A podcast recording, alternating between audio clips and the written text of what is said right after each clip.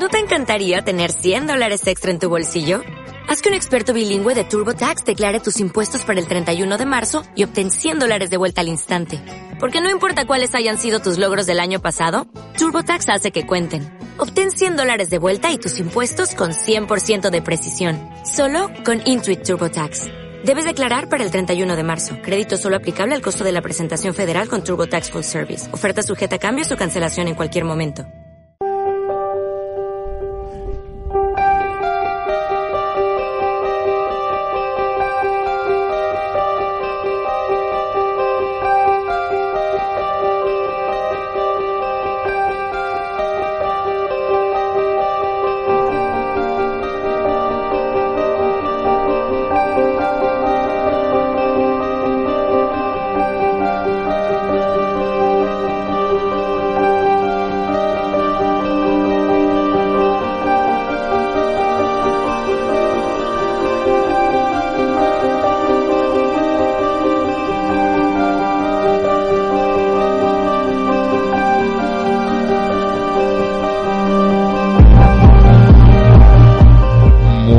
Buenas noches, bienvenidos un viernes más a Misterios en Viernes, programa 70, en riguroso directo, como siempre, desde Radio Vallecas en la 107.5 y si estáis en Vitoria Gasteiz en la 91.8.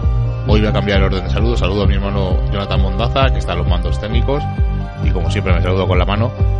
Y tengo a Seila Quebrado. Seila, buenas noches. Muy buenas noches, Miguel Ángel. ¿De qué vamos a hablar hoy? Una tertulia insólita. A tener el placer de contar con nosotros esta noche con David Cuevas, una joven promesa del misterio, con mucho trabajo detrás a sus espaldas, testimonio, que para él son lo más importante, que va a traer casos ovnis, eh, va a desmentir y va a tirar por tierra algún trabajo de alguna medium muy importante. Vamos a hablar de Belmed y vamos a hablar Y una de las cosas que más nos apasiona en Misterios en Viernes es que nos acompañe alguien en el estudio con nosotros contando su trayectoria, contando sus aventuras. Y decimos aventuras porque ya veréis todo tipo de, de anécdotas que nos va a contar una persona que ha escrito un libro hace muy poquito. Fuimos a la presentación, lo comentamos en el programa, que estuvimos en la presentación, la presentó Jesús Ortega, estuvo Miguel Pedrero, y no voy a dar más pistas, aunque ya sabéis todos quién es. Y le hemos llamado Tertulia Insólita porque su libro se llama Dosier de lo Insólito. Estoy hablando de David Cueva. Buenas noches. Hola, ¿qué tal? Buenas noches, ¿cómo estáis? Muy bien, muy contento de que estés con nosotros y vamos a comentar un poco toda tu trayectoria porque aunque eres una persona muy joven con 33 años, tienes una larga trayectoria, has hecho muchos programas de, de radio, has hecho muchos artículos, es tu primer libro en solitario, pero también tienes un, un libro antiguo que coordinaste tú, si no recuerdo mal, pero de todo ello hablaremos ahora. Y Seila, dinos un poco qué programas empezó David, cuéntanos un poco su trayectoria. Primero vamos a preguntarle, ¿no? Que quién es y a qué se dedica realmente.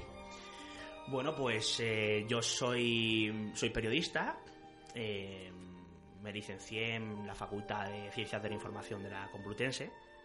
Era una cosa que tenía bastante clara que quería, que quería hacer desde que con aproximadamente 18 años leí un libro que me dejó marcado, que era Enigma sin resolver de Iker Jiménez. Y ahí de- decidí que, esto del periodismo ya de antemano me llamaba la atención, porque desde que tengo 15 años ya empecé a hacer radio. Y dije, ostras, esto de hacer radio y encima dedicado a temas, parece que se pueden tocar seriamente, ir a los lugares, hablar con los testigos, conseguir documentación, esto me mola, esto está muy bien. Así que bueno, pues eh, por avatares eh, personales terminé mudándome a, Madrid eh, y empecé la carrera. Y bueno, precisamente cuando empecé la carrera ya empecé a hacer, eh, mm, digamos que, indagaciones más allá de, lo que una simple lectura y, y ir a los lugares. Entonces yo me considero una persona inquieta, que le gusta mucho todo lo que tiene que ver eh, con los enigmas eh, y todas esas cuestiones que podemos llamar inexplicadas. Bueno, me gusta mucho, estoy mintiendo, soy un auténtico apasionado, casi que vivo para ello en, en muchos sentidos, ¿no? Y, me encanta sobre todo lo que es ese reporterismo, ese periodismo de suela, el ir al lugar de los hechos, el hablar con el testigo, el tenerlo frente a frente eh, y, bueno, pues eh, poder ser de alguna forma también partícipe de, esa experiencia que, nos narran los protagonistas absolutos en lo que respecta a estas cuestiones, eh, como son los testigos. Has dicho una palabra seriamente y así lo has hecho, como por ejemplo has publicado en Enigmas, en Año Cero, en Más Allá, has participado en La Rosa de los Vientos, en Expresión Blanco, pero sobre todo cuéntanos un poco cómo era tu, tu sombra en el espejo, del espejo. Uf, pues mi sombra del espejo fue mi, mi, primer programa radiofónico eh, especializado en estos temas.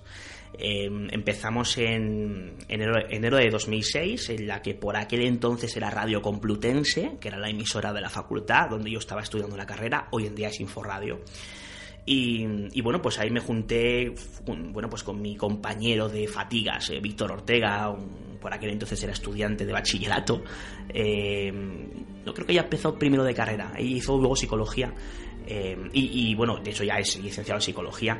Y bueno, pues yo con él desde muy jovencito íbamos a los lugares, pues precisamente, primero en primera instancia íbamos a sitios que podríamos decir que están marcados por el misterio más popular, ¿no? Pues que si Cortijo Jurado, eh, Belmez de la Moraleda, eh, bueno, pues eh, Aguas de Busot, eh, La Musara, Beichite, Ochate, en fin, prácticamente todos los lugares que se nos puedan pasar por la cabeza, que cumplan un poco este tipo de características de sitios abandonados y tocados por ese presunto a lo maldito que, que, algunos pues se han empeñado en ponerles, pues ahí, ahí estábamos, ¿no? Y luego, poco a poco fuimos descubriendo que lo que más nos interesaba era el ir a, perseguir eh, de alguna manera lo más interesante de estas cuestiones bajo nuestro punto de vista, periodísticamente hablando, que eran los testigos. ¿no?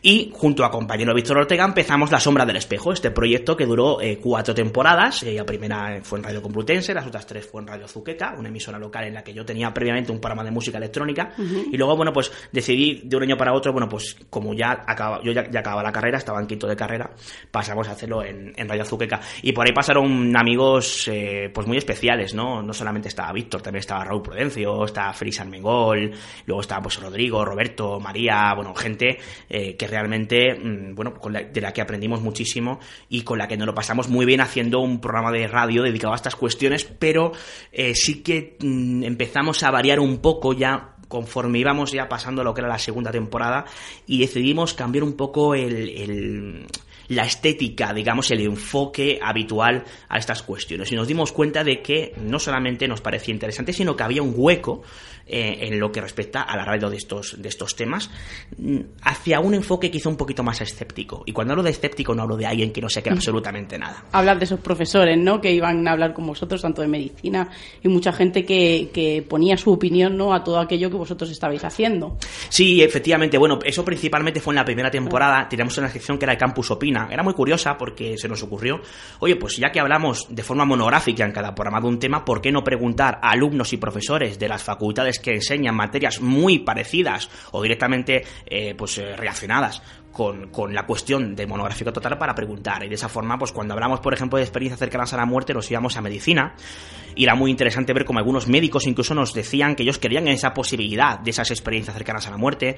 Recuerdo, por ejemplo, cuando hablamos de eh, ya, ya, la polémica siempre construcción de las pirámides de Egipto, nos fuimos a la Facultad de Arquitectura. Cuando hablamos de las serendipias, esas sincronicidades presuntamente imposibles, nos fuimos a la Facultad de Matemáticas también a preguntar por esas, si, si, si esas, eh, digamos que eh, porcentajes a la hora de intentar explicar esas sincronicidades eran tales eh, enigmas. Eh, y bueno, pues cuando hablamos de parapsicología nos fuimos a psicología, en fin, un largo etcétera, ¿no? cuando hablamos de criptozoología fuimos a biología.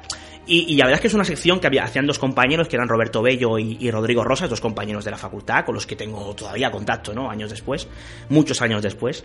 Y, y lo pasamos muy bien. Eso fue en la primera temporada y ya fue quizás hacia la segunda, tercera cuando dimos ese pequeño giro a traer más de una versión de los mismos temas, eh, a cuestionarnos un poquito más lo que nos contaban en, primera instancia y a dar ese pequeño vuelco de sano escepticismo, no del que niega por sistema, sino del que duda de forma sistemática.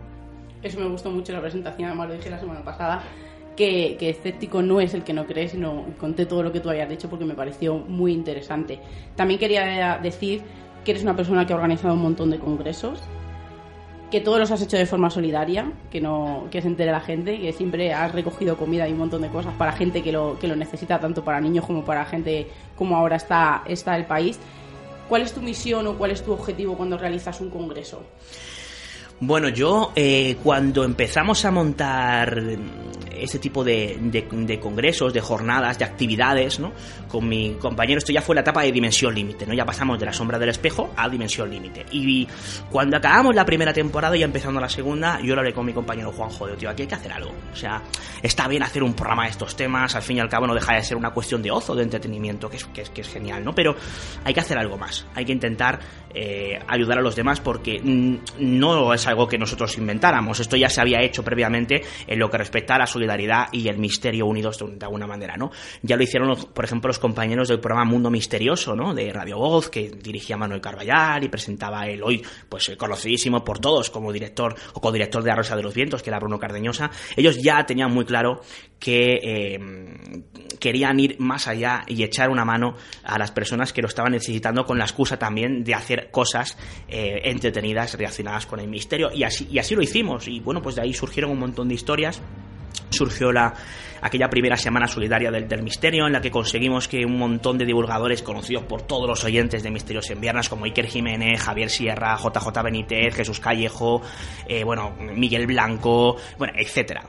Creo que había una docena, Josep Guijarro, eh, Juan Ignacio Cuesta y tal, eh, nos donaran algo a lo que ellos tuvieran un apego especial para montar una subasta y que todos los beneficios de esa subasta fueran, en este caso, a una ONG como era Acción contra el Hambre, para intentar pues conseguir en este caso, así lo pactamos con ellos, eh, tratamientos nutricionales terapéuticos completos para niños de Níger en, África, ¿no? Y la verdad es que la respuesta fue espectacular, creo que fueron 6.350 euros recaudados, hablamos de un programa de radio local, o sea, esto era de RK20, una emisora, bueno, que tenía su, tiene de alguna forma su, su emisión importante, pero hablamos de una emisora que al fin y al cabo está emitiendo en el corredor de Llenares, o sea, no deja de ser una emisora local.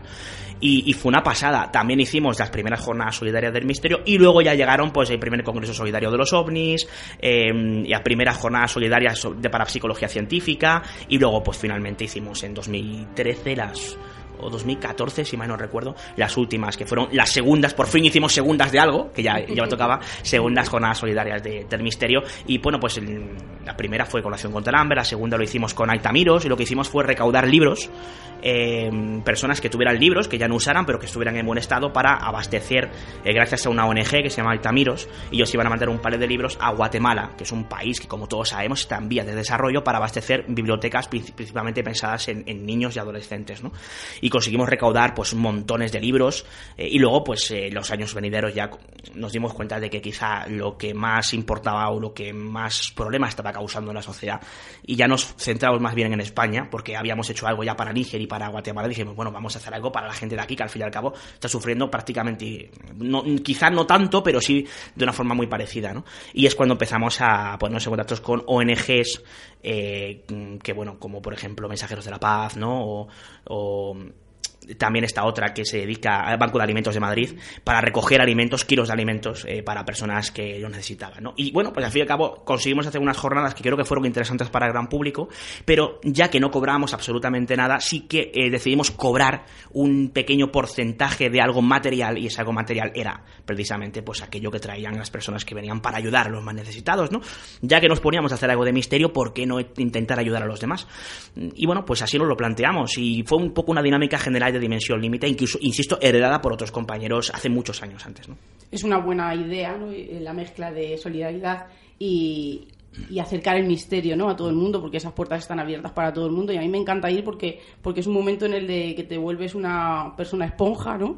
y, y, atrapas todo lo que, lo que te estás diciendo ¿no? y lo está diciendo alguien que sabe de verdad cómo son todos los ponentes que van y de una manera eh, que a lo mejor en la tele no se hace o porque vas poniendo imágenes y aquí al final terminas tú imaginándote todo lo que todos esos casos o todo eso que te está contando ese, ese ponente experto. Y a mí me encanta por eso no porque es un momento en el que estás recopilando información que luego llegas a tu casa. Y como tú bien has dicho o como has hecho tú en tu libro que no solamente has contado casos de siempre sino que los has ampliado o has desmontado y, eso está bien, ¿no? Porque hay, hay veces que te quedas en hasta donde ha llegado tu información y a partir de ahí es donde empieza la nueva, que es donde tienes que abrir las orejas y, empaparte de todo eso. Y a mí me parece una, una forma muy bonita y muy directa de, de, acercar a la gente a lo que es este mundo y que de verdad vean lo que, lo que hay, que, que no somos locos, ¿no? Que, que también hay gente que tiene estudios, gente que tiene doctorados que, o como esos médicos, ¿no? Que, que, se les escapa algo, que, que, es lo que hay más allá, y en ese momento te están explicando su visión. Sí, de hecho, fíjate,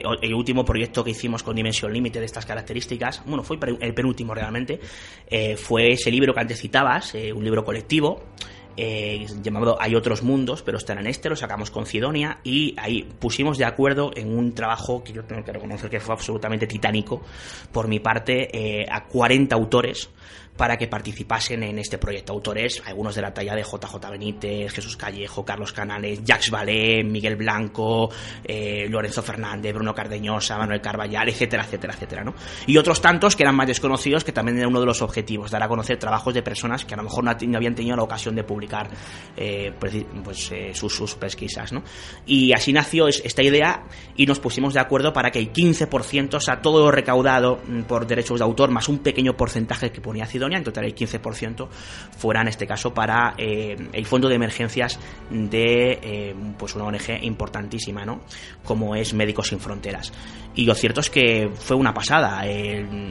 me parece que recaudamos cerca de 3.000 euros ahora mismo, si mal no recuerdo, andamos por 2.900 y algo, según los datos que tengo de la última, eh, digamos, el último informe de, Mensajeros de la Paz de hace ya varios meses. Y, y, bueno, pues fue un proyecto que, insisto, mereció la pena principalmente por poder ayudar a aquellos que más lo necesitan.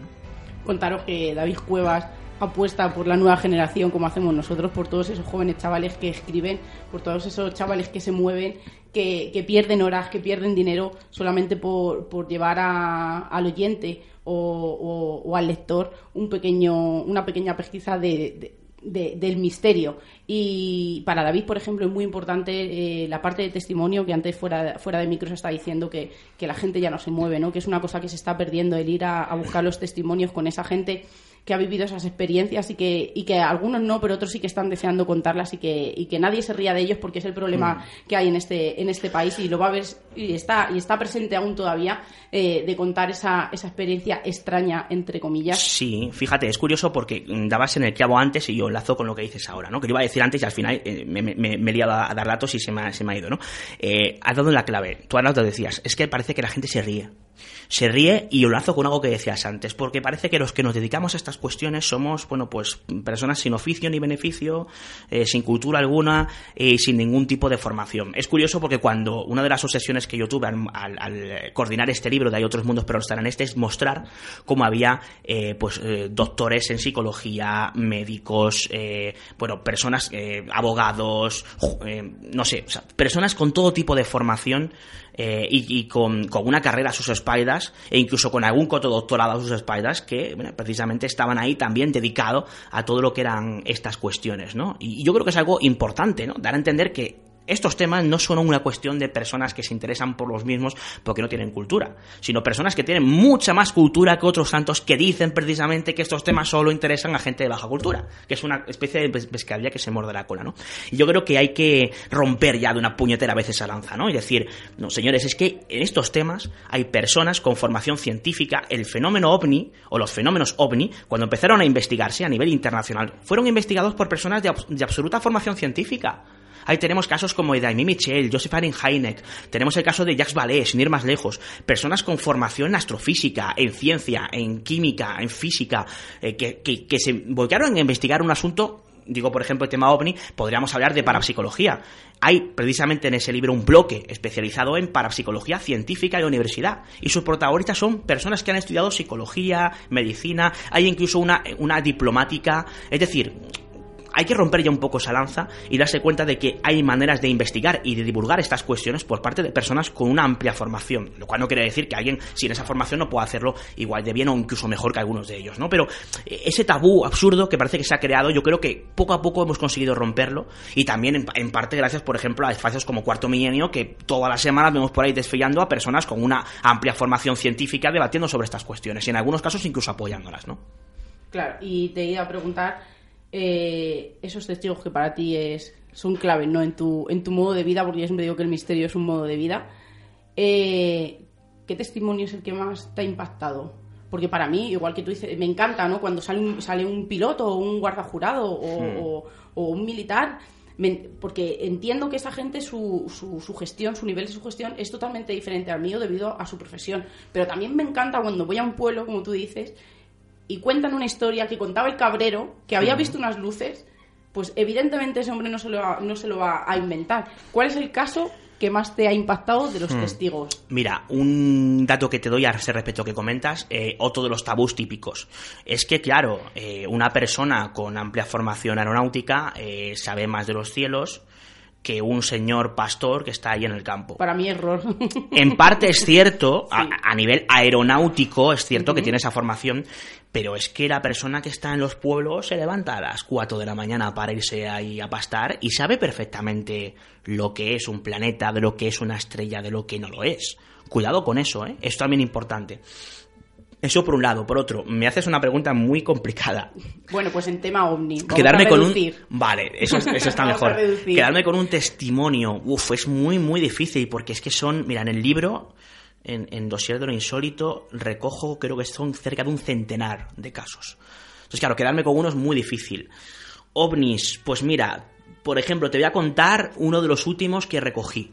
Eh, además, lo recogí muy recientemente, eh, a mediados de enero de este 2016. Me fui con una compañera, con Lourdes Gómez, eh, a las Urdes, a, perseguir historias y además principalmente conseguimos casos de ovnis. Rescatamos en 2-3 días 15 casos ovni, de los cuales 4 o 5 habían sido actuales.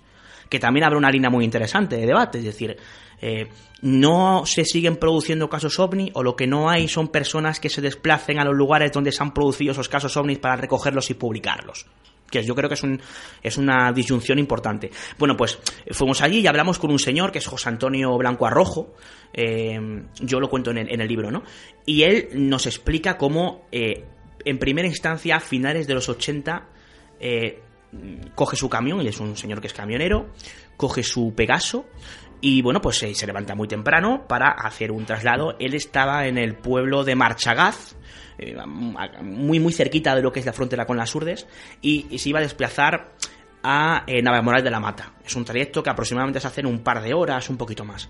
Y él cuenta cómo sale con el camión y de repente se ve un, lo que define como un cerillo volador, que se planta justo delante del coche, eh, lo que es el camión, eh, lo ve con cierta lejanía. Aquello se va acercando, se va acercando y se le pone encima del camión. Y ya alucinas cuando te cuenta cómo él se da cuenta de que el camión empieza a elevarse. Con ese cerillo volador por encima. Empieza a elevarse, él pierde la noción del tiempo y cuando de alguna forma lo recupera, es cuando siente el topetazo de que algo sea lo que sea, suelta el camión de nuevo sobre Arcén y está ya prácticamente llegando a Navamoral.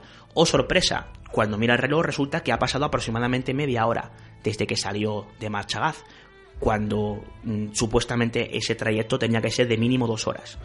¿Qué ha pasado con la hora y media restante? Y lo más importante, ¿qué era ese cerillo volador? La cosa no queda aquí, porque finales de los 90, este señor se vuelve a encontrar una vez más con ese cerillo. Y vuelve a pasar exactamente lo mismo. El camión se eleva. Con la mala pata de que cuando vuelve al suelo era articulado, era un camión diferente al Pegaso que antes comentábamos, el camión cae mal y tiene un accidente. Ese accidente para este señor supuso la ruina. Evidentemente, y no sabía incluso, eh, claro, a la hora de dar explicaciones eh, a la aseguradora o a quien eh, a las autoridades competentes, explicó que se había pinchado una de las ruedas o, varias de las ruedas. No dijo que se habían encontrado con un cerillo volador que le había subido por los aires. ¿no? Lo primero que hubieran hecho es hacer la prueba de alcoholemia ante una, una afirmación como esa. Y eh, curiosamente, bueno, pues es interesante saber cómo la historia de este hombre, de, José Antonio, varía absolutamente. Y esto nos lo contaba también su mujer. Con lágrimas a los ojos nos decía, es que esto para nosotros supuso la ruina. La ruina. Tuvimos, yo tuve que irme a limpiar a, o a, a, servir a casas de Madrid. Todo desencadenado por una familia acomodada que a raíz del modus vivendi de la familia verse absolutamente lastrado con este caso ovni, que lo contaba por primera vez, porque hasta entonces la explicación que daba es que había tenido un problema habitual en carretera, y ese caso le supuso la ruina a una familia. Y es curioso, porque cuando hablamos de ovnis, hablamos de objetos durante no identificamos, decimos, hay una luz a lo lejos, qué curioso, ¿no? Pero cuando aquello se acerca a un camión, le eleva y termina soltándolo con la mala pata de que el camión acaba precisamente mal logrado, y esa familia tiene que irse a pique económicamente, ya no hablamos de lucecitas al fondo, ni hablamos de cosas que yo creo que puedan tomarse mínimamente a broma, ¿no?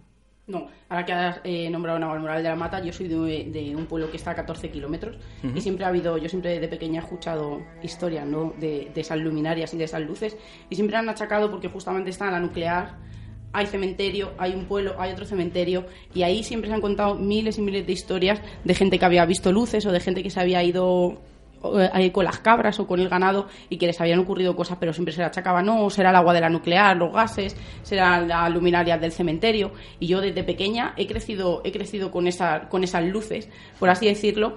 Y es lo que tú dices, y, me gusta porque al final es. Eh, claro que te choca esa, esa historia de esas luces, pero al final lo que te termina llevando es la historia personal de esa, de esa gente que no ha podido contar ni ha podido decir lo que les había ocurrido y les había arruinado la vida totalmente. Y lo que realmente se, se ahonda, fíjate, Sheila, es muy curioso, porque cuando se habla de, eh, de, de, ovnis o de fenómenos relacionados con poltergeist aparecidos, se da mucha importancia, es normal, es lógico, yo no entiendo, al caso en sí, a lo que se ha visto, pero ¿qué pasa con la persona que lo ha vivido? Porque en ocasiones esos sucesos son traumáticos. La psicología del testigo. Efectivamente, como, como decía Jesús Ortega, es importantísima la psicología de testigo. Yo me libro un poco porque yo no soy psicólogo, yo soy periodista, ¿no? Pero sí es cierto que se descuida, y eso es una autocrítica que lanzo, se descuida en ocasiones por parte de los que nos dedicamos a recoger este tipo de historias, eh, el preocuparnos por ¿Qué fue de testigo cinco años después? Por ejemplo, una persona que ha sufrido, no siempre es así, de hecho en la mayoría de las ocasiones no es así, pero sí en algunas tantas un suceso que a ellos les ha supuesto algo traumático, ¿no? Y yo creo que es importante, y, también he querido indagar un poco en eso precisamente en el, en el libro, ¿no? También contar esa otra historia. Eh, Lorenzo Fernández me hizo un prólogo genial junto a otros los prólogos de Miguel Blanco y de Manuel Carballal, porque eh, eh, Lorenzo Fernández lo que decía es eh, lo importante de intentar entender, si es que se puede, el absurdo del fenómeno y sobre todo y que también la persona que va a encuestar a esos testigos haga también un poco de psicólogo, ¿no? porque no, no es, venga, cuéntame, ¿qué le pasó? No, no, hay, hay que ir con mucho tacto, eh, saber muy bien cómo preguntas eh, y también tener cuidado porque muy posiblemente cuando le preguntas por cuestiones que no se pueden explicar, al, o, al menos a, a priori, eh, puede estar tocando una fibra sensible de alguien que ha vivido algo que le ha supuesto pues un drama personal, ¿no? Y eso es importante esto. Te voy a decir una cosa, vas a conocer el pueblo de Seila, esa Ucedilla. Hombre, sí, donde también se apareció y fue que Jiménez y había un montón de gente. Donde además yo conozco personalmente a esas personas, son de estas primas, ¿no? Que tienes en el pueblo, que no son primas ni nada. Oye, luego hablamos tú y yo, porque yo tengo también datos de ese tema, ¿eh? Sí, bueno, pues entonces yo te, luego te lo contaré más a fondo. ¿es, ¿Es posible que haya un tema de broma infantil? No, yo te voy a contar porque es que... Cuéntalo, cuéntalo. Eh, son muy son muy cercanas a la familia y sí que es verdad, además eh, sé perfectamente dónde fue, hay un callejón y ese callejón sí es que es verdad que, da mucho miedo, es uno es el más estrecho del pueblo. Y ellos lo vieron justo por donde la iglesia y como te digo, estamos en Extremadura, ¿no? Siempre hay, hay mucha costumbre de, de, estas historias, ¿no? Y, mucho bagaje. Y ellas, eh, realmente, luego lo que tú dices, lo pasaron bastante mal. O sea, pesadillas años después, la gente no las entendía, la gente se reía de ellas.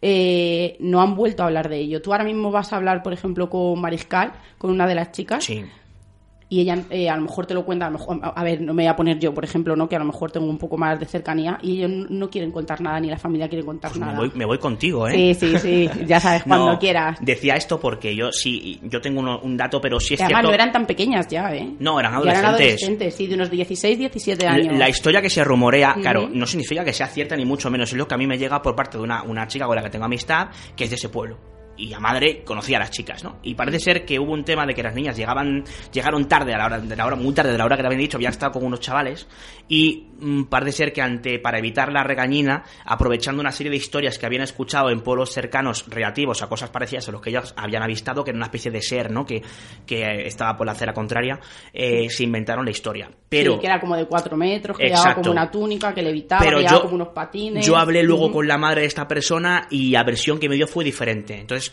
es un tema que está un poco en stand-by, que yo evidentemente no, no quise... Fíjate que hablamos de las urdes en dimensión límite, yo quería contar esta historia y no la conté por falta de, por falta de pruebas. hay, gente, hay gente de otra parte del pueblo eh, que esa noche sí que vieron algo raro también. Esa persona ahora ves es que no podemos hablar con ella porque ya no está pero sí que ella era una de las personas era, era muy muy religiosa y ella era de las que rezaba el rosario y, en ese, y ese día estaba como en el porche eh, rezando el, el rosario esa noche y, sí que vio algo raro. También es verdad que, tiene mucha mucha tradición ¿no? de, apariciones de vírgenes, toda, toda esa zona de allí. Por ejemplo, esta persona decía que ella también alguna vez, eh, incluso yendo a la carretera que hay de, de Saucedilla a Casa Tejada, había tenido alguna alguna, alguna aparición. Zona de la sur de Sufragia la Chata también, o sea, hay muchísimos casos también de, apariciones. Yo tenía ese dato, y pero vamos, insisto que cuando me lo dieron vi tan contradictoria las versiones que ni siquiera lo divulgué porque me pareció que faltaba algo, ahí algo no cuadraba. Y ahí me encantaría ir a Saucedilla algún día y, hablar con... Estás invitado. Pues oye, pues no lo dos veces. y, haces mañana? Pues y a lo que decías antes de, la psicología, de los casos que pasa, eh, yo por experiencia, eh, unos amigos muy cercanos se cambiaron de casa, se cambiaron justo a nuestro barrio y, era una casa en la que luego eh, supimos que el señor, el, abuelito de la familia, no quería que esa casa se vendiera. Y en esa casa, ahí fue donde la primera vez yo he visto no digo que sea mentira porque yo creo que los fenómenos paranormales, pero es en el, primer sitio que he visto in situ que pasaran cosas paranormales.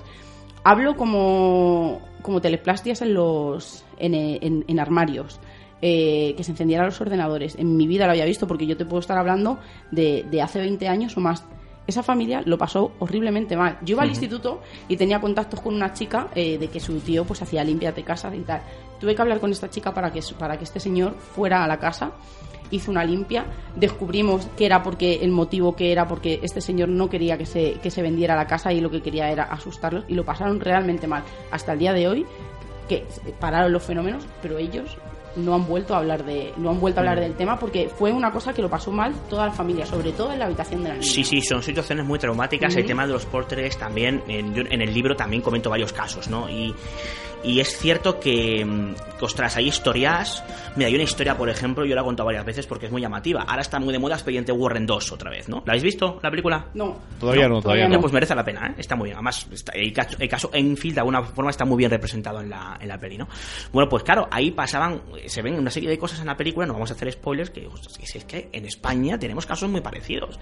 El caso de David Rosell, por ejemplo. Eh, Joan, su hermano, se pone en contacto conmigo por correo electrónico y me cuenta, oye, pues yo tengo un caso familiar muy interesante y tal y cual estaba en Zaragoza.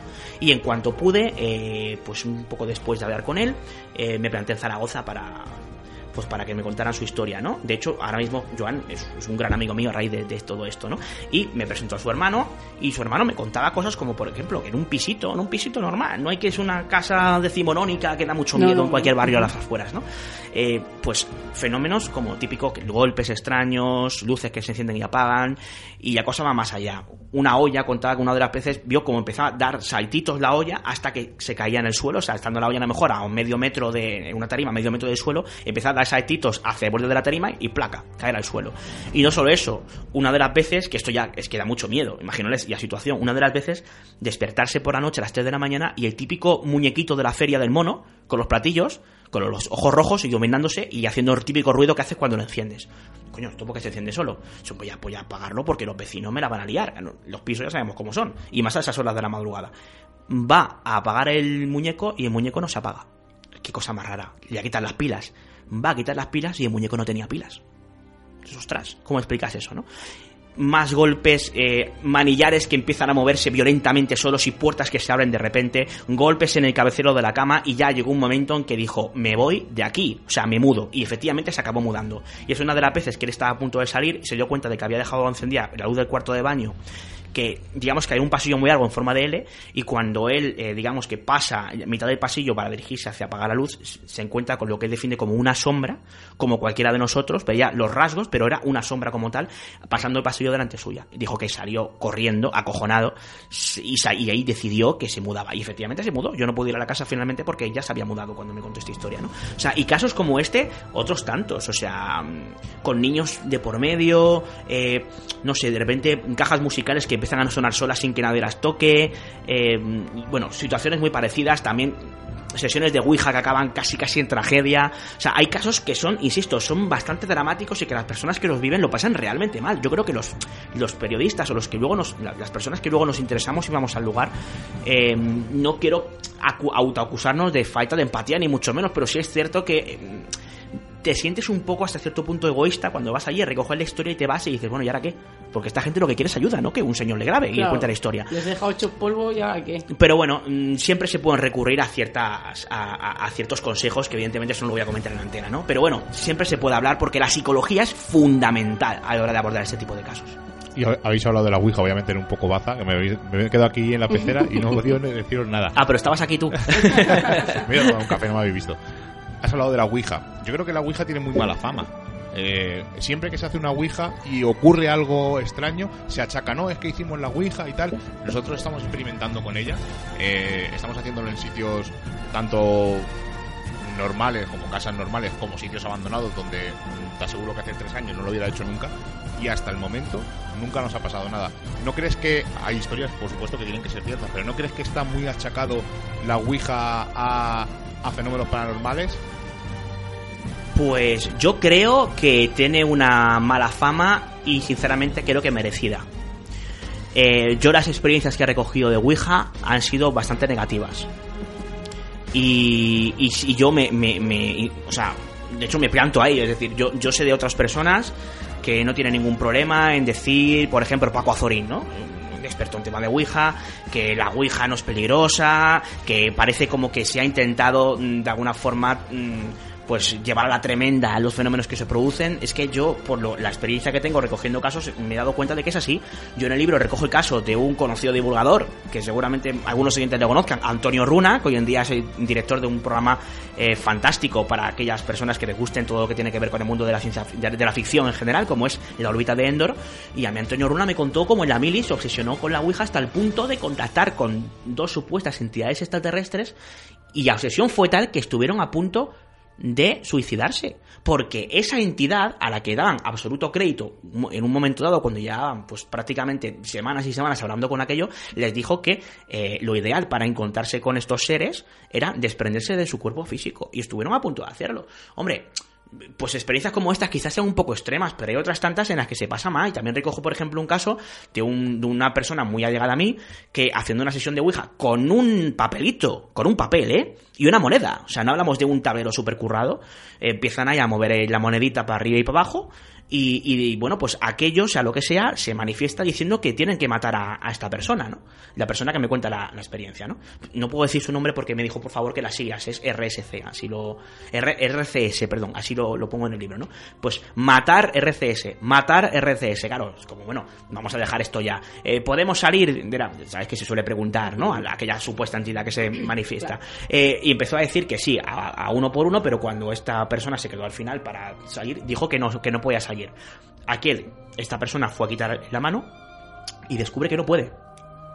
Que está, digamos que herido a lo que es la moneda y el papel. Eh, él incluso cuenta como siente que un brazo le aprisiona lo que es eh, suyo, su propio brazo, hacia abajo. Tal fue la, ex- la experiencia que mm, sus compañeros intentaron quitar, eh, digamos, el dedo, el, brazo de la Ouija y, y- y les costó muchísimo conseguirlo. Entre tres o cuatro, o sea, tirando. Y él contaba como si había quedado incluso con la marca de, de aquello que la agarró. No sé lo que es. Yo no, no me aventuro a, a- poder. mm, también enlazando con lo que me comentabas antes, ¿no? Eh, teorizar sobre lo que hay detrás. Lo que tengo seguro es de que sea lo que sea lo que se produce, ya sea algún tipo de entidad eh, pues espiritual, eh, ufológica o demoníaca, como dicen mucho también en Estados Unidos, o, o ya sea una cuestión de sugestión o de movimientos mioquinéticos, de sistema ideomotor, eh, de paranoia inconsciente, sea lo que sea, aquello es real se manifiesta. No sabemos si es algo interior o es algo exógeno, pero se manifiesta y creo que tiene la suficiente peligrosidad como para que lo digamos públicamente. Así han sido los casos que al menos yo he recogido. No sé en vuestro caso si habéis recogido casos de Ouija, si, si bueno, pues mm, han terminado siendo de alguna manera tan complicados o tan trágicos como, como lo que cuento. Estoy pensando todo el rato, ¿no? ¿Cómo, cómo le tira la vena periodística? Porque nosotros, ¿no? Enseguida contamos nuestra experiencia y nuestra sensación y él cuenta la, sensa- la sensación de los demás y de los testigos y él se queda como, como atrás, que como si su opinión fuera de, de segundo grado, ¿verdad? Es que la es, es que el periodista no está para opinar. Sí, sí, sí, El sí, periodista sí. está para recoger los casos. No, no, y lo estás haciendo durante todo el rato. Y una cosa que yo Es, quería... es de formación profesional. Sí, sí, ¿eh? O sí, sea. sí, sí, no. Y que quería ya meterme en todo esto, Miguel. No, que, que digo, te corto un segundo, digo eh, que justo es lo que él ha dicho, ¿no? Un periodista lo que hace es recoger información desde un punto objetivo. Nosotros no somos periodistas, entonces mm, tenemos, no sé si decir la suerte o la deferencia o, o un poco la jeta de dar nuestra opinión. Pero claro, un periodista es lo que él ha dicho. Yo recojo información y desde mi punto objetivo expongo lo que, lo que veo y no, él no cuenta su experiencia, pero a mí me gustaría que te mojaras un poco y nos dijeras, pues, eh, de la Ouija, ya que estamos hablando. ¿Has hecho alguna vez tú la Ouija? Sí. ¿Y algún resultado eh, para resaltar? ¿O puede ser víctima de que había más gente y alguien lo movía? Cuéntanos tu experiencia. Pues mira, voy a contar una experiencia, yo esto nunca lo he contado. Pero venga, lo, lo, os, lo voy a, os lo voy a contar. Eh, yo la he hecho en dos, tres ocasiones. Eh, en algunas no pasaba absolutamente nada. Y hubo otra, no puedo decir las personas con las que estaba porque me pidieron que no lo hiciera, pero personas muy conocidas dentro de este mundillo del misterio, divulgadores, gente muy conocida. Y yo recuerdo, esto fue en, en un congreso que tuvo lugar eh, hace pues bastantes años. Y bueno, pues por anoche, digamos que uno de ellos animó a que, a que lo hiciéramos, ¿no? Y bueno, yo estaba ahí con, mi, con, con mis otros compañeros, estábamos Víctor, Félix, un par de amigos míos, y luego esta gente que comentaba. Hubo otro conocidísimo divulgador de estas cuestiones, experto en todo tipo de temas, especialmente psicofónicos, que dirigió un poco la, la sesión, ¿no? Y, y, yo sí te puedo contar que aquello se empezó a mover en círculos. Bueno, daba unos mensajes absolutamente incoherentes, o sea, en ese sentido aquello fue un fiasco, bajo mi punto de vista. Pero es muy curioso que aquello empezó a moverse a toda velocidad en círculo, ¿no? Muy rápidamente, en círculo. Y, llegó un momento en el que eh, una persona que por las características de la sesión y por a quién se había presuntamente invocado, estoy convencido de que no lo estaba moviendo, y yo, nos quedamos los dos solos, moviendo aquel vaso, se movía a toda velocidad, pero a toda leche. Y nos quedamos mirando frente a frente y él me dijo, ¿eres tú? Y yo le dije, no, no, no, yo no, te juro que yo no soy, yo no era. Y estoy convencido de que tampoco. ¿Que lo movía? No lo sé. Es lo más, digamos, inexplicado que me ha pasado en lo que respecta a sesión de Ouija, que habré hecho dos o tres contadas, ¿eh? no, no, no creáis que he hecho demasiadas. Eh, y bueno, también alguna vez con otros compañeros, eh, que bueno, esto tampoco debo decir nombres, porque, digamos, con, compañeros de la nueva generación de estos temas. Alguno de los presentes ha estado aquí en, los misterios en viernes, vamos a dejarlo ahí. Y, y, en un congreso, además, hace poco, también aquello se empezó a mover de forma coherente, lo hicimos de forma experimental, porque fíjate, uno de, nuestros, uno de nosotros daba una conferencia al día siguiente precisamente sobre eh, el tema de la psicología de testigo, y, y decidimos, oye, pues vamos a, vamos a hacer una serie de experimentos, a taparnos los ojos, a ver si aquello se mueve de alguna manera, el fantasma en fin, una serie de experimentos que se habían realizado en laboratorio sobre el tema de Ouija. Y bueno, empezamos con esa idea, pero claro, aquello empezó a dar mensajes coherentes y al final nos olvidamos de los experimentos y, y seguimos un poco con aquello, ¿no? Y aquello empezó a decirnos que había... Eh, que había... Eh, se manifestó como un ser extraterrestre. Y empezó a decirnos que fuéramos corriendo fuera porque se iba a manifestar algún tipo de avistamiento. Claro, imagínate la situación, dos y pico de la mañana, un lugar eh, español del norte, eh, digamos tirando al norte, en el que hacía un frío espectacular, hablamos de primero de diciembre, podemos estar tranquilamente a 3-4 grados bajo cero, por ahí andaba la cosa, imagínanos a, las 3 de la mañana bajando corriendo a ver si veíamos algo, como, como, como tontos allí, mirando, mirando que no veíamos nada, volvimos otra vez para adentro, aquello más adelante no voy a decir, en este caso a otro compañero y a mí, eh, que bueno, a otro compañero, el otro dijo que solo no bajaba, que en todo caso bajaba conmigo, volvimos a bajar a ver si veíamos alguna luz, si había alguna luz, compañero que estaba conmigo entró en una especie de semi-estado de histeria, mírala, mírala, pero al final resulta que esa luz eh, pues era absolutamente explicable, o sea, quiero decir, sí que vivimos una, una experiencia curiosa en cuanto que sea lo que sea nos tomó el pelo miserablemente, no sé si fue algún tipo de espíritu, algún extraterrestre o nuestro propio inconsciente, yo me vuelco a pensar y todos nos volcamos a pensar, a menos los que hicimos esa sesión, que es más bien lo tercero, ¿no? Pero fue muy interesante, fue, fue interesante y además esto fue, tuvo lugar hace no mucho tiempo, hace a lo mejor un par de años, ¿no? O sea que ya os he contado cosas que no he contado a ningún sitio, así que no, no, no os podéis quejar porque no, no, no me gusta demasiado ser yo protagonista de los fenómenos. Primero porque he vivido muy, muy poquitos, por no decir prácticamente ninguno que pueda considerarse realmente inexplicado. También hay que hacer un poco de criba y ser un poquito escéptico a ese respecto. Evidentemente. Y, y, y como bien decía Sheila, yo, yo estoy acostumbrado pues a, a, a, entrevistar a los testigos, no a ser entrevistado sobre lo que yo he podido vivir, que la verdad es que absolutamente intrascendente comparado con las historias, por ejemplo, que, que cuento en, en, ahí en Dossier de lo Insólito, ¿no? Y además eh, hablas, aparte de otros temas de Belmez, hablas de la luz de- del Pardal. Y la otra parte del libro son entrevistas a gente que has, has, tenido la suerte de entrevistar, como por ejemplo eh, hablamos de Angermain, que descubriste se sabía, ¿no? Que no era una medium porque ya recorría, pero vosotros, eh, Juan José Sánchez Oro y tú, descubristeis que había una, bueno, tuvisteis una garganta profunda, como lo comentó, y luego hablasteis con ella, pues que eh, tenía la gente, tenía que pasar una criba, había una serie de, Hmm. De dosieres y tal. ¿Qué opinas de los medium? Sí, vamos a ver, eh, ese, ese tema es, muy complicado de, resumir, el tema de Angermen, pero sí me gustaría matizar, si me lo permites, que básicamente la historia en, en cinco frases fue algo así.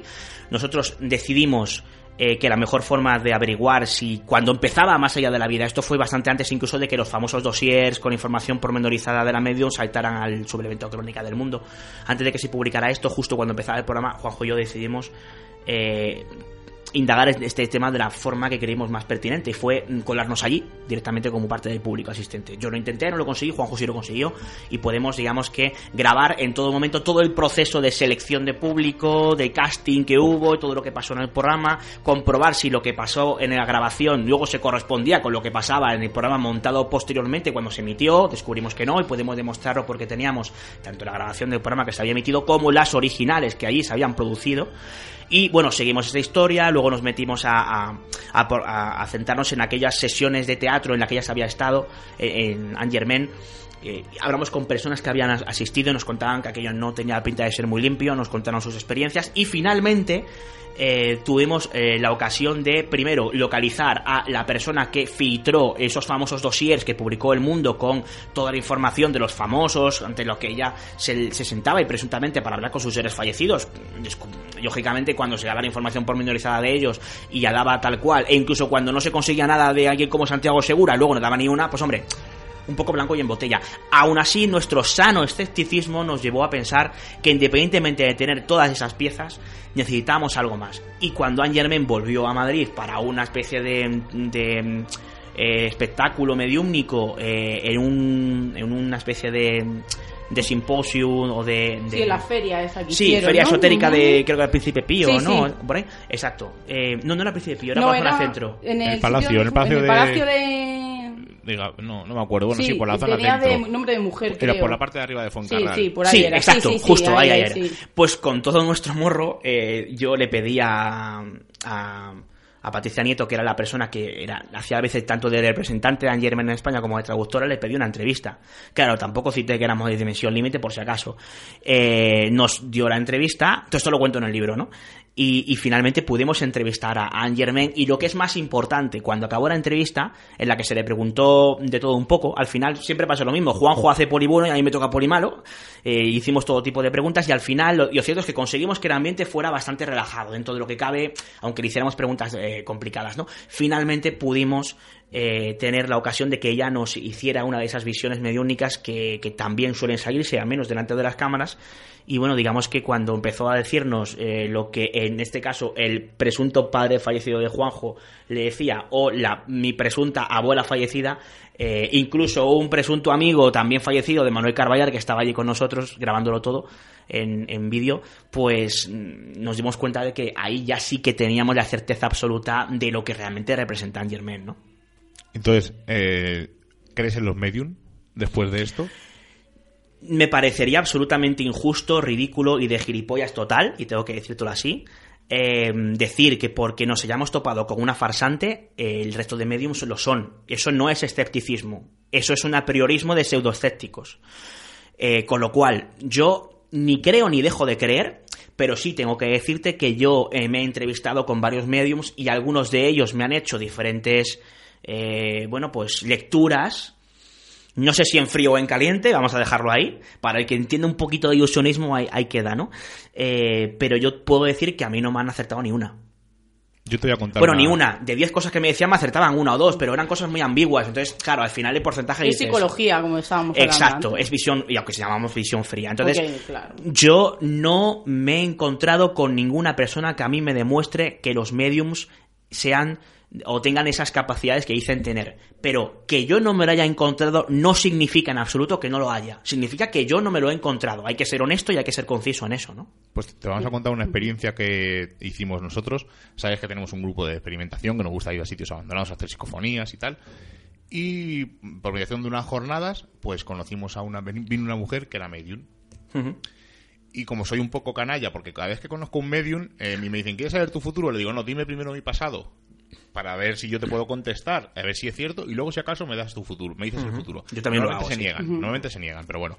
Eh, pues lo que te digo, llevamos a esta chica que no vive aquí en Madrid, es de fuera, es de Murcia, y la llevamos a un sitio que ella no sabía dónde era, y la llevamos total, bueno, no sabía nadie nada más que nosotros a dónde íbamos. Íbamos a una casa en la sierra que vivía una persona que desde fuera eh, era francés, y di- yo dije, llevamos a esta mujer, sabemos que había, el hombre había muerto y que allí hubo un, un- un crimen y la llevamos engañada. O sea, ella no sabía dónde iba porque solamente lo sabíamos nosotros. Y yo decía, pues si es medium, por, por impepinable, no, no creo que sepa que, que en esta casa vivía una persona de fuera de España. No había ningún dato, la casa está abandonada, además cuando quieras te decimos dónde es. Y, y la llevamos allí y cuando entramos y tal, ella empezó a hacer su... Yo dije, va, está empezando a hacer el show, ¿no? Empezó a decir, porque ella decía que los oía, que le hablaban, ¿no? Y esta mujer se quedó así callada y nos mandó callar, no, callar, callar, que me están hablando. Eh, hay un señor aquí con un bastón y tal. Pues lo que tú dices, bueno, esto es psicología, pues, un señor, tal. Y decía, no lo entiendo bien, no sé qué, me está hablando como en francés. Entonces, imagínate en mi cara, Sí. en ese momento, cómo se quedó. Digo, esta señora, eh, no sabía, o sea, esta señora es de fuera de Madrid, no sabe dónde estaba. Y digo, bueno, puede ser que dentro de que él haya dicho al azar, acierte. Pero bueno, vamos a, a darle un paseo por la casa a ver qué ocurre. Cuando bajamos al sitio donde sabemos que allí ha habido una- un asesinato o un intento de asesinato, esta mujer se pone como a potar, además te lo puede decir Seila, nos quedamos todos así un poco sorprendidos y dice que huele mucha sangre y que en, en un rincón hay sangre y habla de una mujer que llora y todo esto concuerda con la historia que nosotros conocemos. Y unos papeles, decía, el hombre me dice que algo de unos papeles, que encontremos unos papeles. Pues imagínate nuestra sorpresa al ver esta mujer que lo que nos estaba contando, que no la conocíamos de nada, que la conocimos esa noche. Por lo tanto, me pasa lo que a ti. Digo, en- sería de tonto decir que, no, que haya gente que no tenga poderes, es evidente. Que hay mucho farsante, que hay mucho engaño. Hombre, eh, a mí no me parece evidente, me parece probable, pero no evidente. bueno, probable. Claro, claro. O, o posible, más, más que probable, vamos a decir que posible. Eh, a ver, preguntas cosa o. Eh, venga, vamos a cambiar los roles. y fuisteis vosotros dos, esta señora y quién más.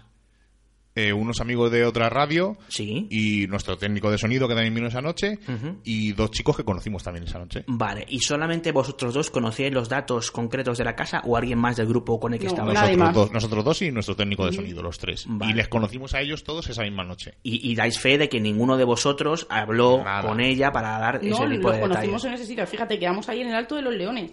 O sea, que es que ni nos conocíamos, no nos habíamos visto nunca. Nada, nada. O sea, Además, yo no digo conocía. que- Ahora sí, he oído hablar de ella un montón, y un montón de congresos y un montón de cosas, pero hasta el día yo no la conocía de nada. Bueno, a lo mejor la conoces, se llama Paula Guía. A lo mejor te suena de haberlo, de haberlo visto. Y no la conocíamos de nada, ¿eh? No, ni sabía pero- dónde iba, ni nada de nada. Pero me parece muy interesante lo que comentas y me gustaría mucho conocerla y ver. y- a ver, lo que pasa es que en ocasiones cuando, cuando mm, preguntamos y demás parece como que ya de antemano.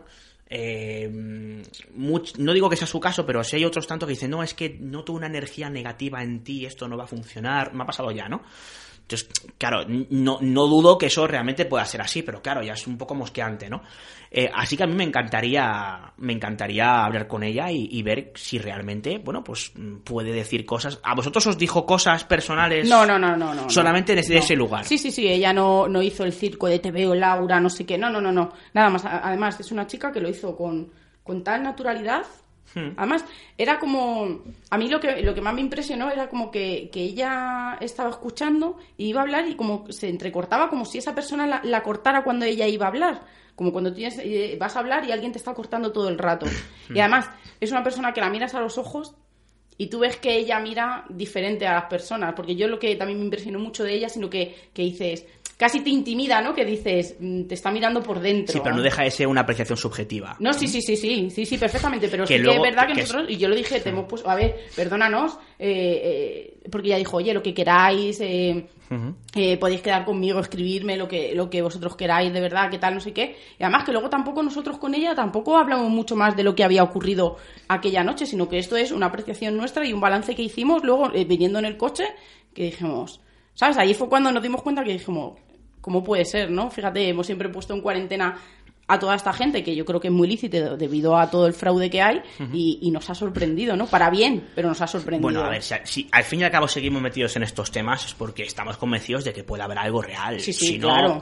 la verdad es que me podría seguir interesado en ciertos aspectos de estos temas, pero a mí, yo, yo sí realmente creo que es muy posible que haya cosas que no tengan explicación. Yo mismo me, no me ha pasado a mí directamente, pero yo conozco a personas eh, de mi entera confianza que me han contado casos que a mí me han dejado me han dejado absolutamente alucinados. Y al final fíjate ya no es tanto lo que te cuenta sino quién te lo cuenta.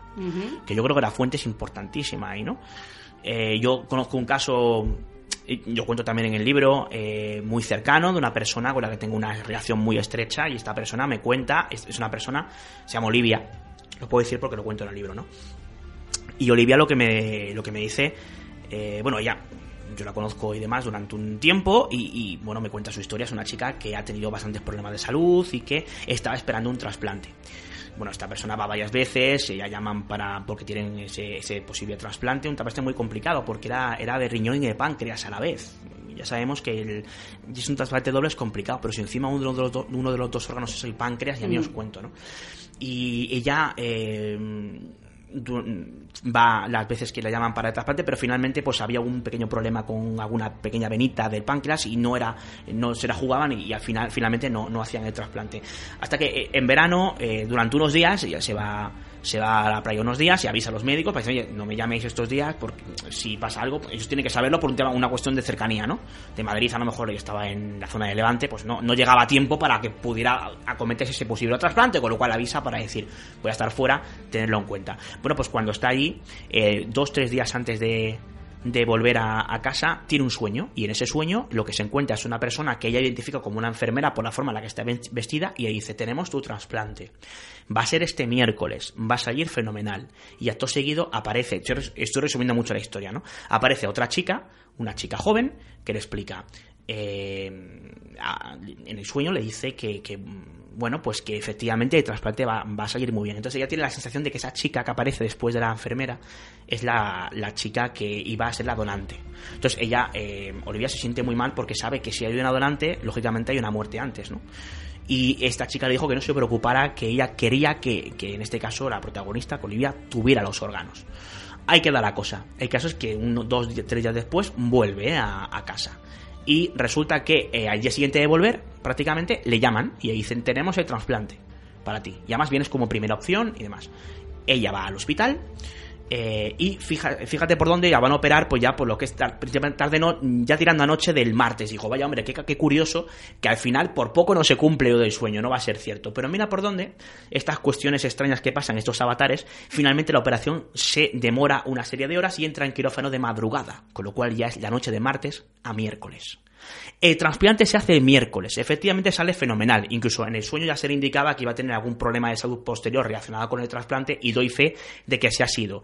Pero es que resulta que la persona que aparecía en su sueño y que se identificaba como la donante, efectivamente ya por una serie de avatares que es muy complicado de explicar, terminó enterándose de quién era su donante. No es nada habitual, pero así pasó.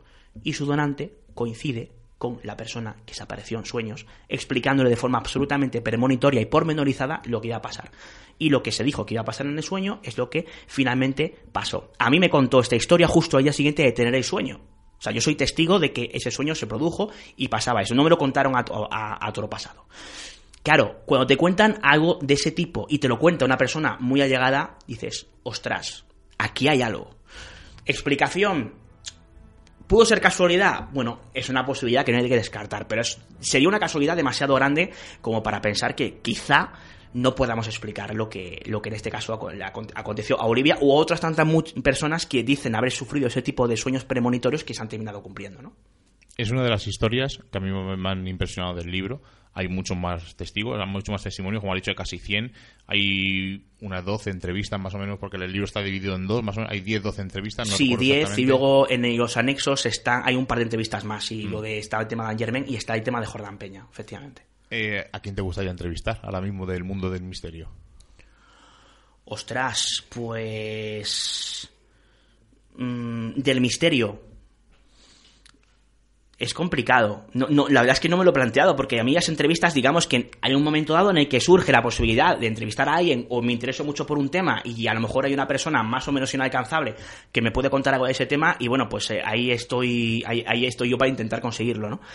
Y ahora mismo una persona del misterio que me gustaría entrevistar que sea un tanto inalcanzable. Mm, echa buena mano, dime un tema.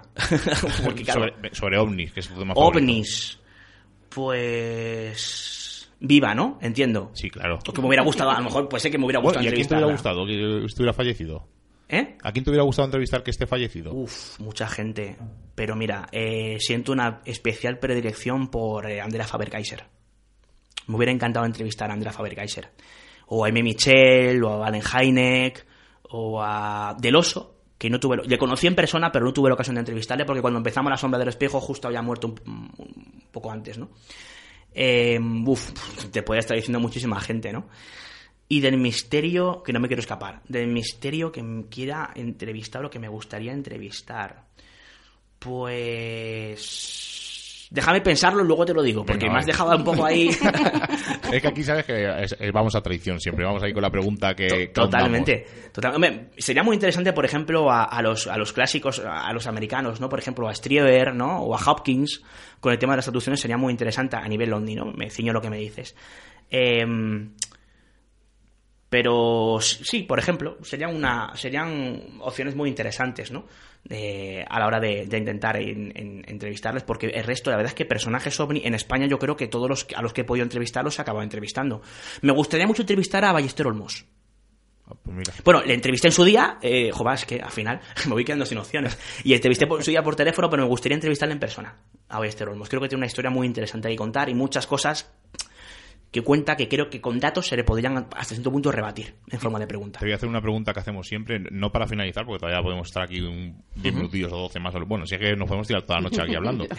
Pero eh, de- esta pregunta la hacemos siempre para finalizar, pero te la voy a hacer ahora aquí entre medias. ¿Cómo te ves dentro de 10 años? Pues siento decepcionarte. Mira, el otro día un compañero, eh, compañero Sergio Baqué, que colabora una revista, ¿no? Mm, Como es el Mundo Sobrenatural, me preguntaba precisamente no lo que haría dentro de 10 años, sino mis próximos proyectos, si había algún proyecto editorial, que al fin y al cabo es una pregunta hasta cierto punto parecida. Yo era muy sincero, digo, mira, es que yo no soy de hacer planes más allá de un trimestre. Y es verdad, yo no tengo ni idea de lo que voy a hacer en septiembre bueno, hay cosas, mm, más o menos, eh, te van ofreciendo historias, cosas que la que tú quieres ir detrás, proyectos que tienes en mente, pero no, no, sé, no sé ni lo que voy a hacer en septiembre. Entonces, de aquí a 10 años, no tengo ni idea. Ni idea. O sea, pues imagino que mm, dentro de 10 años espero seguir con la misma ilusión que tengo ahora. No sé si lo voy a conseguir. Os podría decir, sí, yo esta ilusión va a seguir siempre. No lo sé. De momento ahí sigue, ¿no? Prácticamente como primer día, si no aún más. Em, te podría decir también aquello de que no, sí, yo me veo trabajando en un programa de radio nacional, llevando. No tengo ni idea de lo que voy a hacer y si mis caminos se van a terminar cruzando con la radio y con estos temas del misterio.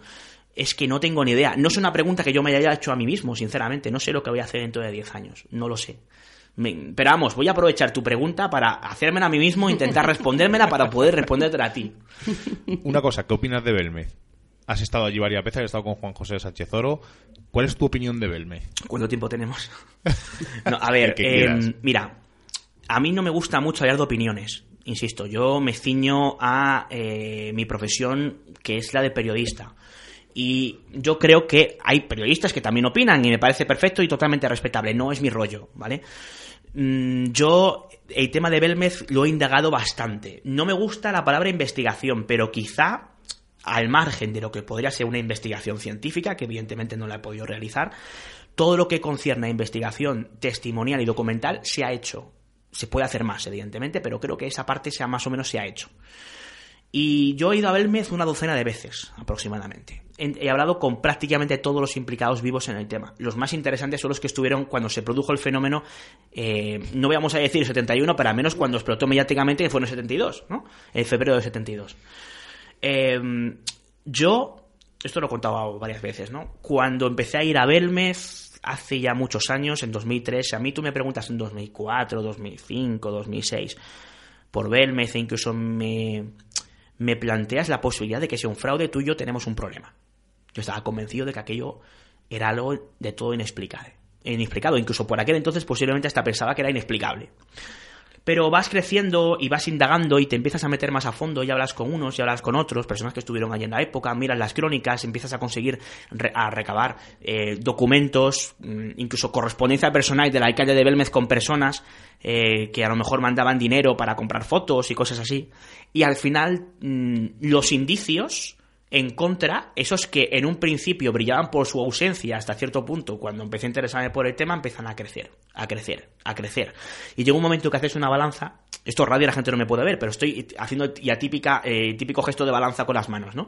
Llega un momento en que eh, la balanza de los indicios en contra eh, consigue un peso bastante más considerable que la balanza de los indicios a favor. Con lo cual, en resumidas cuentas, yo opino que las caras de Belmez originales son un fraude. Y opino eso eh, en base a eh, los datos que he ido recogiendo. Me puedo equivocar y me encantaría estar equivocado, os lo aseguro. Pero todos los indicios apuntan a que fue un fraude. Y si todos los indicios, bueno, todos, casi todos los indicios apuntan a que, a que fue un fraude. Y si los únicos indicios que apuntan a que fue auténtico, que podríamos extendernos hablando de ellos, ¿no? Tampoco me parecen Sí, son indicios, pero en ningún momento se pueden considerar evidencias. Si la balanza se termina declinando mucho más hacia un lado que hacia otro, tenemos que ser honestos y sí, a la hora de semi sacar conclusiones, que no son una conclusión definitiva, sino lo que a día de hoy yo más o menos puedo opinar en base a lo que yo mismo he podido recabar, no lo que han hecho tantos eh, otros compañeros, que es muy interesante, pero quizá yo me fío más de lo que yo he conseguido que de lo que alguien me dice que ha conseguido, ¿no? Yo creo que las caras de Benet es muy probable que sea un fraude. Me duele decirlo, pero así es. Y yo conocí a María Gómez Cámara y he conocido a muchos implicados, pero ahí hubo un fraude en todos los sentidos, no solamente a nivel presuntamente. En un principio, Juanjo y yo coincidimos en que era una broma de tipo religioso, nada que ver con lo paranormal. Eh, por un santo, el Señor de la Vida, eh, bueno, que una festividad que se estaba celebrando precisamente en aquellos días. Eh, es un fenómeno, en principio es una broma de tipo religioso, lo que se quería era, bueno, pues imitar con la pintura al Señor de la Vida o en todo caso a la Santa Faz de Jaén. Y finalmente llega a empezar a, llegar los ecos de esta historia de los diarios digamos eh, provinciales a eh, el diario Pueblo. Y ya por aquel entonces eh, las caras de Belmez ya son un tema de lo paranormal. Y en las caras de Belmez en el lugar de las caras de Belmez hay quien va a investigar las caras de Belmez que son unas caras o teleplastias supuestas teleplastias que aparecen en un cemento y al día siguiente sale diciendo que son auténticas porque se lo ha dicho una psicofonía. Germán de Argumos y Valdes. Y dices, bueno, ¿esto qué tomadura de pelo es? O sea, ¿cómo que vas a investigar unas caras y sale diciendo que son auténticas porque le ha dicho una psicofonía? O sea, intentas explicar un misterio con otro misterio. Señores, esto no es ciencia si no es ciencia, nos atenemos a lo que queramos, ¿no? Pero en teoría se disfrazó como algo que no era. Y empiezas a escarbar y resulta que el diario Puro también nos tomó el pelo cuando dijo que aquello eran sales de plata. Y resulta que Jordán Peña también nos tomó el pelo cuando dijo que había formado parte de una comisión. Y al final es que todo el mundo mintió como bellacos. Tanto los que remaban a favor del fenómeno como los que remaban en contra. Con lo cual, hubo tal guirigay folletinesco en aquella época con el tema de Belmez que yo creo que a día de hoy, a nivel antropológico, sociológico, es prácticamente imposible saber lo que pasó allí. A nivel científico, bueno, pues sería interesante que se, hiciera, se hicieran, digamos, un análisis pormenorizado, no solamente del fragmento de una cara, sino de otras tantas caras, como por ejemplo la pava, que es la que todo el mundo tenemos en mente cuando hablamos de las caras de Belmez, que se metió detrás de un cristal y ahí se quedó. Y de esto han pasado ya 45 años, ¿no? Entonces, no lo sé. Mm, yo no sé en cómo va a derivar el tema Belmez, si algún día llegaremos a saber algo, sinceramente lo dudo, como diría el maestro Benítez pero a día de hoy, y salvo que alguien me demuestre lo contrario, e insisto, estaré encantado de que me lo demuestren y de reconocer que quizá lo que yo opinaba en un principio era erróneo, considero que las caras de Belmez son un fraude. Además, eh, lo digo porque en el libro le dedicas dos capítulos y es una de las cosas que a mí más me gustan. El- eh, no solamente el fenómeno paranormal, sino lo que ocasionó en los movimientos sociológicos, que es lo que tú has dicho. ¿Cuántísima gente fue a ese pueblo? ¿Cuánta gente fue a ver qué es lo que ocurría realmente ¿Cuánta allí? gente se lucró de aquello? Claro, y de- Y lo del lucro es interesante, porque le preguntáis a según quién y dice, no, no, ahí aquello nunca hubo lucro. claro, es muy curioso, ¿no? Y, y resulta que tenemos información documental que demuestra que hubo un lucro. sí, con el tema de la Y fotografía. un lucro importante, porque se empezaron cobrando un duro y acabaron comiéndose tres duros. Que dices, ya, tres duros, los que recuerden los duros, que seguramente algún oyente dirá que eso de los duros. Los oyentes que anden por los 20 años, lo mismo ni se acuerdan, ¿no? Pero es que tres duros del año 72, mm, bueno, oye, no era un dinero importante, pero de tres duros a tres duros, teniendo en cuenta que se hicieron no docenas, sino cientos de fotos, que no solamente por un fotógrafo de Belmes, sino por otro fotógrafo que también estaba en Huelma, que los beneficios se repartían entre los fotógrafos y la familia, que incluso se llegó a cobrar la entrada a la casa cuando el fenómeno estaba activo. Eso nos lo reconoció el propio hijo de María. Miguel Pereira nos reconoció que durante una época cobraron la entrada a su casa. Oye, que están en su derecho, que es su casa particular. Una cosa no quita la otra. Y eso no, no significa que el fenómeno sea falso. Hay que saber diferenciar. Una cosa es que hubiera un lucro económico, que lo hubo, lo hubo, pese a quien pese. Y otra cosa es que el fenómeno sea falso o sea auténtico. Son dos cosas completamente distintas. Vamos a ser serios y vamos a analizar cada una de las vertientes por un lado. Que parece como que hay ciertos autodenominados investigadores que, que, bueno, que se echan manos a la cabeza cuando se dice que hubo un fraude. Coño, que claro que lo hubo. Un fraude, me refiero a un- un lucro económico. Fraude no lo sabemos, creemos que sí. Son esas cosas que no se contaban o que a mí me hubiera gustado mucho que me contaran hace 10 años. ¿no? Lo que no se contaban y que no se cuentan, porque tú eres de las pocas personas que estoy escuchando hablar, por ejemplo, de Argumosa, decir, a ver, señor, que porque se le haya hecho una psicofonía, esto no tiene por qué Bueno, ser verdad. es que sí. eres, eres la primera persona que yo eh, estoy escuchando hablar. Mira, nosotros, yo te voy a decir la verdad, nosotros estamos en tu primera etapa. Fuimos el año pasado, No, hemos ido este año. este, año, este año, y pues como tú dices, no la primera vez. Y ama- además, una persona nos dijo, vais a venir muchas más veces. Y yo ahora estoy en tu primera etapa, como dices tú. Eh, me enfrentaría con quien fuera por decir que aquello es, ver- eh, es verdad. Y, y a, y a día de hoy lo pienso y, y- y lo creo fervientemente que, a- que aquello es verdad. Pero claro, sí que es verdad que yo también, o sea, no he hecho ningún estudio ni ninguna investigación, como tú dices, que es una palabra muy grande. Entonces yo, eh, por lo que me llevo es... eh, por el testimonio, como tú dirías, que yo no, no lo digo así, sino con las conversaciones con los familiares que he tenido, pero sí es verdad que no he hablado con nadie más, sino también me guío por, por los sentimientos y por la creencia que yo tengo y la información que he tenido siempre de, de aquel caso. Y como y, me parece muy bien que hayas dicho, como has dicho, no, yo es que me pegaría con quien fuera, me hubiera pegado con quien fuera en aquel momento. Nosotros estamos ahora mismo en, en- en esa etapa. Pero fíjate, dices una cosa muy, dice muchas cosas muy interesantes que habría que, que- que tenerse en cada una de ellas, ¿no? Pero vamos a remarcar algunas ideas principales.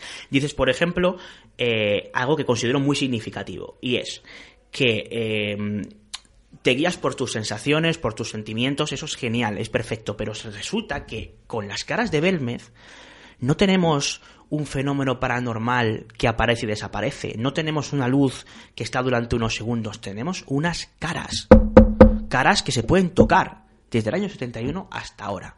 Tenemos un fenómeno palpable que haya seguido y que ha desafiado presuntamente cualquier explicación científica. Presuntamente lo remarco en negrita y subrayado, ¿vale? No estamos hablando de que de creer más o menos a unos o a otros, estamos hablando de que el fenómeno está ahí, de que se puede palpar. Por eso lo que hace falta, que yo no lo he hecho y estaría genial que se hiciera, no lo he hecho por falta de medios, eh, es primero llegar allí y que nos dejaran hacer una investigación científica en condiciones. Cuando la última vez que yo fui allí, me dijeron que no se volvía a hacer ningún tipo de investigación. Que no, y la propia familia se negaba. Si ya tenemos, digamos, eh, El no. Claro, No. mm, el permiso mermado de la familia, mal empezamos. No significa nada, pero mal empezamos. En cuanto a mm, el hecho de que esas personas te generen buen sentimiento, yo lo respeto. A mí en su día, María si te generan buen sentimiento los familiares de María, ¿qué te voy a contar de María Gómez Cámara? Que era un encanto de señora. Un encanto. Yo estuve con ella dos veces. Y bueno, se portó fenomenalmente con nosotros, no nos pidió absolutamente nada. Eh, la familia sí que no lo pide, pero de alguna manera da a entender que hay que dar la voluntad, ¿no? Eh, y eso está ahí, o sea, ahí está el cestito. De hecho, una vez fui con Manuel Carballal a Belmez eh, y, y tiene una foto muy significativa de una de, de la- de una de las señoras, María Jesús, eh, con el codo escondiendo mm, detrás de un florero el cestito del dinero para que no se viera en la foto. Y justo en la foto sale la señora con el codito eh, empujando el cesto con la pasta, ¿no? Era Cuando es algo lícito, como tú dices, es sí, su casa y... claro, pero bueno, entiendo que pueda dar mala fama, yo eso lo entiendo, pero quiero decir, eh, yo conozco compañeros que vendrían aquí y vamos, os aseguro que harían pasar por el polígrafo si hiciera falta para reconocer que se les ha pedido una auténtica millonada por ir a grabar un programa de televisión. Que la familia está en su derecho de pedirlo, pero luego no vayan diciendo que nunca se ha pedido nada porque es mentira, no es cierto. Y las cosas que no son ciertas no son ciertas. Tema Germán Argumosa. Es que la figura de Germán Argumosa es para analizarla de arriba abajo. O sea, es un señor que se inventó todos los títulos que tiene. Es un señor que cuando fue a grabar la psicofonía de Caso Vallecas, cogió y metió la grabadora en, en un mueble que daba justamente pared con pared con el ascensor que subía y bajaba.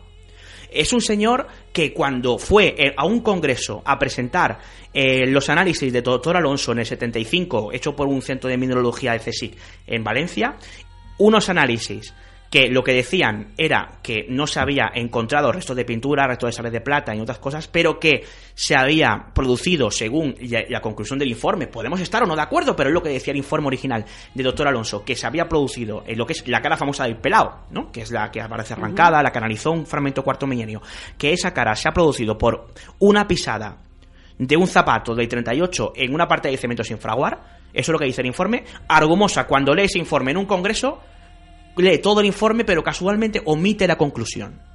A raíz de lo cual, la Sociedad Española de Parapsicología, que le podéis preguntar a Ramos Pereira la semana que viene, eh, o, bueno, cuando sea, cuando le veáis, eh, qué pasó con esa historia. Y lo que os va a contar es que cuando vieron la jeta que tuvo Argumosa, lo dicen ellos, ¿eh? Eh, al mm, no dar toda la información del informe, publicar el informe íntegro en los números 3, 4 de la revista Psicomunicación. Cuando quieras los muestro, lo tengo, los tengo, tengo la revista completa. O sea, son cosas que vas sumando y sumando y sumando y ves que no solamente Germán de Argumosa, sino Jordán Peña, que era negacionista del fenómeno, también mintió. El diario Pueblo mintió. La familia miente cuando dice que nunca se ha pedido dinero. Se ha pedido dinero por venta de fotografías. Que no pasa nada, como No, por dicho, supuesto ¿eh? que no. nada. Pero lo que no entiendo es por qué se tiene que negar.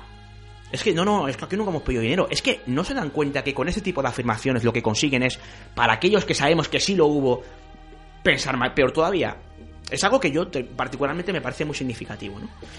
Pero bueno, Ahora, ahora sí que voy a, yo voy a reafirmar lo que dijo Pedrero en la presentación del libro, que me pareció, eso dije, ¿verdad? Veníamos hablando y dijimos, joder, eh, los prólogos están muy bien, pero lo que dijeron tus compañeros de ti, que eras un tío honrado, que eras un tío que decía la verdad, aunque lo hagas por erosión o no, los, tes- los testimonios de la gente. Que A veces estuvo, se hace, a veces que se hace. estuvo muy bien. No, claro que se tiene que hacer y a mí me parece muy bien porque ahí está un, un buen periodista. Y a mí alguien que me diga que mi trabajo vale y que eres un currante, me parece, y que digas la verdad, como la estás diciendo ahora, que muy poca gente la ha hecho, porque mira, nosotros en el caso Vallecas lo hicimos aquí y es un caso que lo hicimos con mucho mimo, porque en mi barrio es un caso que hemos crecido con ello, ¿no? Eh, yo conozco a gente que ha ido a la clase de, de, de esta chica y con gente con la que he hablado. Y nosotros dimos el testimonio de uno de los policías que estuvo aquella noche. ¿Tú sabes la que nos ha caído por decir eso? No te lo puedes ni imaginar. Y a mí me, y, y- y entiendo y se nota que te da exactamente igual lo que digan porque tú estás contando tu verdad con tus pruebas, en este caso de Belmez. Sí, sí, sí, vamos a ver, pero si es que es muy sencillo. Nosotros en Dimensión Límite hablamos de Belmez, hablamos de Argumosa, lo contamos todo. Sí, sí. Y también hablamos de caso Vallecas. Además, tuvimos la suerte de poder contar eh, con una entrevista en primera persona en el domicilio de uno de los hermanos, no vamos a decir el nombre porque nos pidió que no lo dijéramos, de la familia que estuvo allí, que vivió los fenómenos en primera instancia. Y emitimos esa entrevista y entrevistamos a diferentes personas. Estuvo Manuel Berrocal, estuvo Manuel eh, Carballal, que estuvieron investigando el tema. Hicimos un repaso y ya se habló claramente, o sea, se, se dio a entender claramente el papel de Argumosa en esa historia. Es decir, y a nosotros nadie nos ha dicho nada. Bueno, ahí de que lo diga. Es decir, ahí están los testimonios, ahí están las pruebas. Esto no es una opinión que yo doy sobre Argumosa. Esta es la verdad de Germán de Argumosa que cuentan las personas allegadas a Germán de Argumosa. Era una persona que para mí fue introductor popular de la parapsicología en España, eso es cierto. Una persona sin la cual el fenómeno de las psicofonías hubiera llegado más tarde, no es cierto que no se conocería hoy en día, eso es absurdo, porque hubiera llegado más tarde o temprano con Sinesio de Arneil o con quien fuera, ¿no? Es cierto que tiene sus méritos, era un divulgador muy particular, un tipo que sabía llegar a la gente. Pero todo lo demás la pátina de científico con montones de títulos es, es, es, es humo, es decir, no es cierta.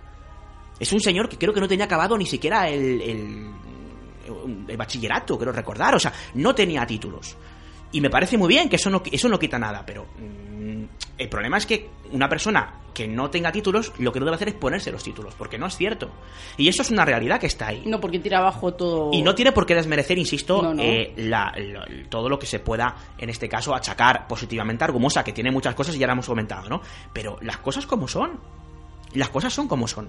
Y Argumosa fue una figura importantísima en Belmez, para bien. Y de hecho fue una persona que planteó dos, dos protocolos de investigación allí, con mejor o, o- o peor tino, pero ahí estuvo, quiero decir, y chapó. Pero eso de ir a investigar unas caras y acabar diciendo que hay psicofonías, bueno, mire usted, me parece estupendo, pero es que esto no explica nada. Claro, a nivel informativo eso vino de puta madre. Porque el diario Pueblo y, y todos los periódicos que entrevistaron a Germán Argumosa se hicieron eco de que las caras hablaban, de que, además, había una afirmación que me pareció muy interesante para que veamos un poco el desconocimiento que había. Dice, Argumosa dice, experto en psicofonía, como si psicofonía fuera una materia, ¿no? Sí, claro. O sea, quiero decir, Nada más hay un titular que pone las caras hablan. Sí, O sea, sí, hay no, un titular. el Claro, primer, claro. el- Así, tal cual. el primer, eh, uno de los primeros de, de la serie de, de Antonio Casado y el equipo de Antonio Casado era efectivamente las caras hablan a partir o a raíz de esas experiencias psicofónicas, ¿no? O sea, al final se desvía el tema y, se termina inflando una historia que de antemano ya sabían que no era auténtica los, los, eh, cronistas de pueblo. O sea, antes de hacer la primera serie, y el primer artículo del serial de 10 ya sabían por uno de los, por el químico, por Ángel Viñas, que aquello era un fraude. Independientemente de si Ángel Viñas decía la verdad o no. Y aún así, estuvieron tirando durante 10 ediciones y vendiendo. Eso lo, nos lo cuenta Jaime Martín Semprún, que fue el periodista, que fue el primero que el primero periodista de pueblo que fue allí a Belmez y que luego estuvo siguiendo el tema. Y más cosas que nos cuenta sobre la relación que tenía María con el eh, pintor, que era el hijo del fotógrafo, y que él dice que la Guardia Civil apuntaba a que fue una broma conjunta entre María Gómez Cámara y el pintor, eh, que era el hijo, insisto, del, del- que luego fue fotógrafo de, de Belmez. O sea, son cosas que están ahí, que no las cuento yo, que no las digo yo, que yo no es que est- esté hablando mal de Argumosa, que es que lo que estoy diciendo es lo que, lo que se puede comprobar, lo que cuentan las personas allegadas. Que cualquier persona que nos esté escuchando me presente un título de Argumosa. Y no me vale con que fuera un- una facultad, un día, a una clase, a dar una charla. Eso no es tener un título. Y, y así, así nos va. Es decir, el problema que hubo en Belmez es que hubo tal guerra de egos y tal nido de historias. Y sigue habiendo. Y bueno, sigue habiéndolo. Yo hablo de la del caso de Belmez. La parapsicología estaba naciendo en España. Y todo el, el que que quería hacer algo en la parapsicología en España coincidió en Belmez. Es que no hay más que ver las crónicas para darse cuenta de eso. Es decir, el repaso histórico no, es que lo, cuente yo en el libro, es que cualquier persona lo puede comprobar. En el libro, además, tú te, habrás fijado, Miguel, es que nosotros ponemos todos los datos, los diarios, las fechas, todo lo que nosotros vamos contando, ponemos la fuente y el lugar de donde se ha extraído para que cualquier persona pueda consultarlo. Y en cuanto a las pesquisas testimoniales, todas acabaron metiéndose en Dimensión Límite. Están todas las entrevistas en Dimensión Límite disponible para que no busque. Programa eh, 55 y 60, por si alguien quiere echar un vistazo en iVoox para verlo. O sea, ahí está todo en cuanto a tema de Belmez. Memoria bibliográfica, ¿eh? Sí, bueno, es que son programas que marcaron mucho, ¿no? Entonces me quedé con me quedé con ellos. Ya para ir terminando, te voy a preguntar una cosa porque eh, empiezas el libro con una frase que para mí casi casi es un leitmotiv, que es que la verdad está ahí fuera. Por lo tanto, asumo que eres fan de Expediente X, además lo dices en el libro. No te voy a preguntar qué opinas de Expediente X, te voy a preguntar qué te ha parecido la vuelta de estos seis capítulos que han echado. ¿Los has visto? Sí, por ¿Qué te ha supuesto, hombre. Yo soy un auténtico fan de Expediente X. Yo me he comprado todo lo que se ha escrito sobre Expediente X en español, lo tengo, lo tengo a recaudo, tengo la serie completa, me la he visto varias veces y soy un gran fan. En cuanto a la nueva temporada, me parece correcta, a mí me gustó. No sé por qué hubo esta especie de... mm, Hubo una... hubo a quien le gustó la, vuelta y hubo quien le pareció una auténtica eh, basura. Bueno, vamos a ver, yo creo que quizá no fue lo más espectacular que se ha hecho ni tampoco fue tan malo. Creo que fue una- un regreso decente. Fueron, eh, me parece que bastante... eh, Fieles, sí, fie- yo- yo sí, también, sí. fieles y, y de hecho fieles a sí mismos, es decir, hubo capítulos autoconclusivos, hubo capítulos que continuaban, tanto el primero como el último, que era el sexto, Eh, hubo monstruos de la semana, hubo conspiraciones, subieron, supieron actualizarse muy bien metiendo todo el tema de chemtrails, todo lo que tiene que ver con eh, aquello que abandera la exopolítica y demás, todo esto lo cogieron muy bien y lo, y, y lo metieron, ¿no? Referencias reales siguió habiendo tanto en los capítulos autoconclusivos como en los que no lo eran. En Espacio Blanco hablamos de ellos. Si queréis un día traigo los cortes y los vamos comentando, porque es que fui sacando varios cortes de precisamente de, los nuevos capítulos y hacían referencias reales a un montón de temas que, bueno, unos están más actualizados que otros, pero ahí están, ¿no? Referencias que tienen que ver con todo lo que tiene con, con, con el misterio, desde Charles Ford hasta Madame Blavatsky, etcétera, etcétera, ¿no? O sea, que a mí me pareció que fiel a sí misma y, y a mí me parecieron súper interesantes los seis capítulos de, de Expediente X, que espero que tengan continuidad. Tienen, tienen. Te lo, te lo, adelanto que la, la onceava temporada uh -huh. no es en el 2017 por problemas de agenda, pero en el 2018 salga una nueva temporada. Ah, vale, pues mira, no, ya sabes algo que no sabía yo. Yo sospechaba eso que tú me decías, que iba a ser como mínimo para 2018, por lo que estuve leyendo. Sí, pero ya está todo firmado, o sea, ya está todo. Porque tengo eh, escucho varios podcasts y uno escucho de series y lo dijeron, hicieron los Afron hace poquito, de 2016, y dijeron que estaba renovada Expediente X, pero no para 2017, sino para 2018 por temas de agenda, no por otra cosa. No, no, yo, lógicamente, es que hay, que hay, que hay que juntar a todos, Chris Carter, a David, a Gilliam, etcétera, claro. etcétera, ¿no? Creo que, que, para los que somos frikis o fan de, de Expediente X nos ha parecido correcto y muy fiel.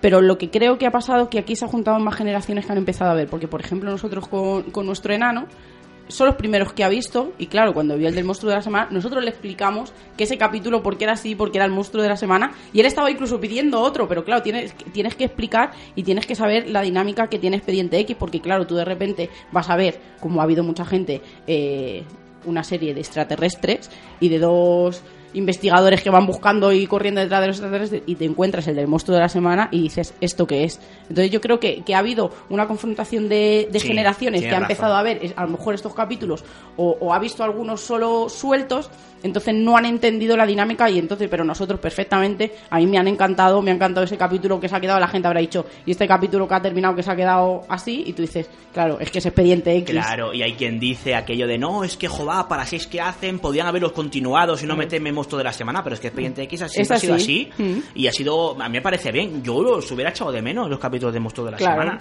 O sea que, no sé, a mí particularmente me ha gustado, creo que ha sido fiel y, sí. y, en todos los sentidos, hombre, hay cosas mejorables. El capítulo del hombre basura me parece un poco coñazo. Pero quitando el de Trashman este y los demás capítulos me parecen súper interesantes. El capítulo, por ejemplo, en el que hablan de esa posibilidad de comunicarse con alguien que está a punto de morir y citando experimentos científicos, mm. las dos formas de hacerlo, metiendo todo el tema, por ejemplo, de, del consumo de, de, drogas alucinógenas, ¿no? Eh, exóticas, o sea, todo eso es que está muy bien metido. No sé, a mí me parece pareció muy interesante. A mí no me defraudó. Tengo que decir también que no esperaba nada del otro mundo. Era, claro. Tenía los pies en el uh -huh. suelo, sobre todo después de haber visto las dos últimas temporadas, que verás, no es que sean malas, pero es de lo peor que se, que se hizo en Expediente X. Y continuando un poco con lo que se hizo hacia acabar la serie, me parece que lo que han hecho es bastante decente. Pues mmm, no voy a decir, pero llevamos casi me hora y media hablando. Se ya. nos ha pasado volando. Fíjate. Para acabar, una, se lo hicimos a Jesús y siempre que viene alguien aquí se lo preguntamos. Un libro y una peli ostras, un libro y una peli. Y no vale luces rojas. no vale. que eso, eso, no, eso dará para otro programa. ostras, pues más. Eh, bueno, pero película de lo que, de lo sea. que sea. De lo que sea. Ah, igual. bueno, pues yo voy a decir mi película favorita. Y libro, uff, es muy, muy complicado decirte un libro. Pero mira, voy a decir el que para mí es el mejor libro que se ha escrito en España sobre investigación de anomalías. ¿Os parece bien? Porque claro, es que libro de qué, hay muchísimos tipos. Y, y mi película favorita, para no entrar en, controversia. Eh, mi libro favorito es eh, Los expedientes secretos, de Manuel Carballal. Es un libro que, salió en 2000, si mal no recuerdo, y, y, que bueno, que lo que cuenta, de alguna manera, es... Eh, la investigación de ciertos asuntos desde una forma que yo no había visto antes y que me pareció súper interesante. Y eh, la película, mi película favorita de todos los tiempos es Tiburón. Me encanta. O sea, me daba mucho miedo cuando la vi por primera vez con 5 o 6 años y me sigue pareciendo una auténtica maravilla. Es que es una obra maestra de Steven Spielberg. Y como, por una cosa, o sea, eh, hay gente que no sabe por qué el tiburón no sale hasta el final. Fue por un tema de presupuesto y la idea de Spielberg fue, ah, bueno, pues en vez de enseñar al tiburón, le insinuamos y todo lo que tenemos lo gastamos en el final, en la escena final. No, pero bueno, y funcionó genial. Tenía claro cómo quería hacer su película, ¿eh? Yo, sí. yo te recomiendo, no sé si has visto el cómo se hizo. Sí, sí, Hay dos versiones, está la versión de una hora y la versión de dos horas. Yo te recomiendo la versión de dos horas, que es una auténtica delicia, es una pasada. Eh, yo incluso me he leído hasta la novela eh, de Tiburón, que es una novela bastante, bastante mediocre, pero bueno, es interesante. Y, efectivamente, eh, sí hubo ciertos problemas de presupuesto, más que nada porque grabaron en el agua y el tiburón se les un día. No es como ahora que lo hacen todo por CGI, ¿no? Eh, y es una, eso es una pasada. Eh, pero vamos, la forma de mantener el suspense, eh, yo creo que Spielberg es algo que tenía muy claro desde un principio, ¿no? Que no quería mostrar al bicho desde el principio. Mm, Quería, quería hacer algo un poquito ascendente y creo que lo consiguió. Vamos, insisto, para mí, como película de aventuras y como película de terror, creo que mm, engloba perfectamente esos dos tipos de estilos y, y es una película fantástica y yo creo que mm, espero equivocarme, pero eh, creo que es una película insuperable. Y sin dejar atrás la banda sonora, que tú de eso sabes mucho. Fíjate, banda sonora que se hizo con dos, con dos, con dos notas, ¿no? Tan, tan, tan, tan, tan, tan. Es súper curioso. O sea, quiero decir, una banda sonora que da tanto miedo, que transmite tanto, hecha con dos notas de piano, ¿no? Dices, bueno, aquí hay algo. Es una película que tiene algo especial. Y para quien no lo sepa, antes que hemos hecho una cita de luces rojas, es que David eh, aconsejó un poco y orientó eh, eh, la realización de la película de, de Rojas. La gran película, porque a mí me, me gustó un montón, ¿no? Ese, ese azote, Sí, como has dicho tú. Sí, es que eh, para mí es la película perfecta sobre la investigación de, de anomalías, ¿no? Al menos hasta ahora, hasta nuestros días. Y yo digo, creo que objetivamente, porque fíjate, cuando hay gente que pensará, bueno, claro, ¿cómo no va a decir eso? Eh? ¿Cómo participó? No, al contrario, cuando tú asesoras una película, lo que esperas es ver algo en condiciones. Y vas a ser aún más exigente que si ves una película cualquier día de domingo, ¿no? Eh, que vais al cine a ver qué, a ver qué me ponen. Eh, así que yo creo que mm, eh, mi- nuestras expectativas, tanto la de Manuel Carvallal como mía, fueron absolutamente eh, saciadas y, y me parece un peliculón de principio a fin con mucho mensaje y que si los oyentes la han visto una sola vez, les recomiendo una segunda porque van a entender muchas más cosas con ese segundo visionado. No sé si es vuestro caso. Sí, sí, lo hemos visto dos veces. Bueno, dos, yo dos y media. Dos y media. por falta de tiempo. Pero eh, es una cosa que hacemos mucho, además lo hacemos con el pequeño explorador, eh, ver las películas dos veces. La primera vez que la ves es la primera vez que te sorprendes y te gusta ver la película, pero la segunda la ves con otros ojos, te vas fijando en esos pequeños detalles, pues es lo que tú dices, en, en Luces Rojas hay otros detalles ahí que a primera visión pasan, o como puede pasar con el sexto sentido. Que lo O. Origen, por ejemplo, son películas que hay que volver a es, ver. es que Rodrigo la define como una especie de truco de magia. Es una película que se ha concebido como un truco de magia. Va mostrando cosas eh, de forma muy subliminal que tú no entiendes hasta que no ves el final y vuelves a verla y dices, "Ah, ahora entiendo esto, ahora entiendo esto otro. Y el mensaje final me parece fantástico, me parece súper interesante. Como ese personaje, bueno, no vamos a contar el final, ¿no? Pero como ese personaje de, de- de Tom Barkley, ¿no? Es eh, una persona muy que interesa estos temas, pero absolutamente escéptica, que hacia el final de la película incluso raya el pseudoescepticismo y ese final dice muchas cosas. Dice muchas cosas, ¿no? Y, y bueno, no vamos a dejarlo ahí porque como nos pongamos a hablar de luces rojas es que no paramos, ¿no? David Cuevas, autor de Dossier de lo Insólito, participas en Espacio en Blanco ahora mismo. Un montón de programas radiofónicos que podéis escuchar, ya lo ha dicho, de Dimensión Límite, eh, La Sombra del Espejo, ¿es? Sí, Sí. que me, que me confundo. Ni de Misteris también ando, ando por ahí con, con el compañero Alfonso Trinidad en, en Radio Marca Barcelona. Y, y bueno, pues encantado. Yo, a mí, ya sabéis que todo lo que se hace radio me, me apasiona, me gusta más que escribir. Eso no se lo digáis a nadie, pero. No se digas a las editoriales. no, no, no. Tenéis un montón de reportajes en, en Inmas, en Año Cero.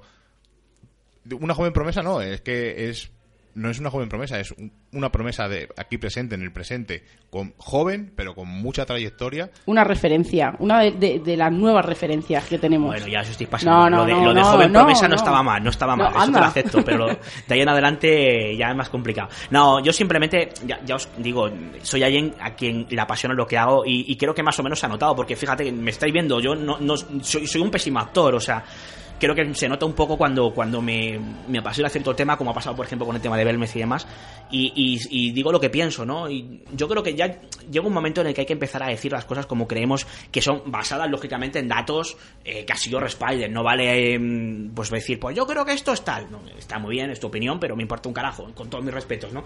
Eh, si no la puedes respaldar con Claro. una prueba documental que a mí me pueda convencer de lo que me estás diciendo. Hablo desde el punto de vista periodístico, ¿eh? No desde el punto de vista de los oyentes, que cada uno puede opinar lo que quiera. Me refiero, lógicamente, a compañeros y demás. Yo creo que hay que salir ahí fuera, hay que patearse en las calles, hay que coger las carreteras y hay que buscar respuestas precisamente fuera eh, de nuestras casas y tal y como decía esa perfecta y estupendísima, tan mánida como fantástica frase de, de Chris Carter, la seña de identidad de Expediente X, creo que la verdad está ahí fuera, tanto en todo lo que nos podamos encontrar como principalmente en estas cuestiones.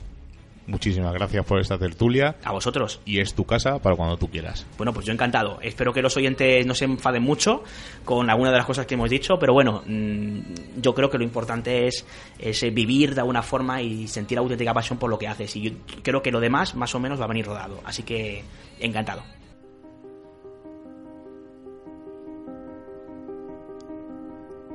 Ha sido un auténtico placer tener a David Cuevas aquí con nosotros durante hora y media hablando de misterio, hablando de, bueno, charlando de todo un poquito. Y ya nos despedimos hasta la semana que viene. ¿De qué vamos a hablar la semana que viene, Seila? La semana que viene vamos a traer un misterio un poco diferente. Vamos a hablar de islas misteriosas. Islas que desaparecen, islas que ocurren cosas paranormales, un poco de todo, como siempre es en el menú de misterios en viernes como ya hemos pasado el umbral mágico de la medianoche y nos reclama el misterio, nos ocultamos nuevamente en nuestras guaridas a seguir con nuestra vida mundana. Y me despido de mi hermano Jonathan Mandaza, que no le he dicho nada, y me despido de Seila. Buenas noches. Buenas noches. Y la semana que viene nos volvemos a encontrar con nuevos temas del misterio, los cuales no revelaremos en su totalidad, porque recordad, estáis escuchando en Radio Vallecas en la 107.5 y en Radio Siberia en Vitoria Gasteiz en la 91.8, Misterios en Viernes. Hasta la semana que viene.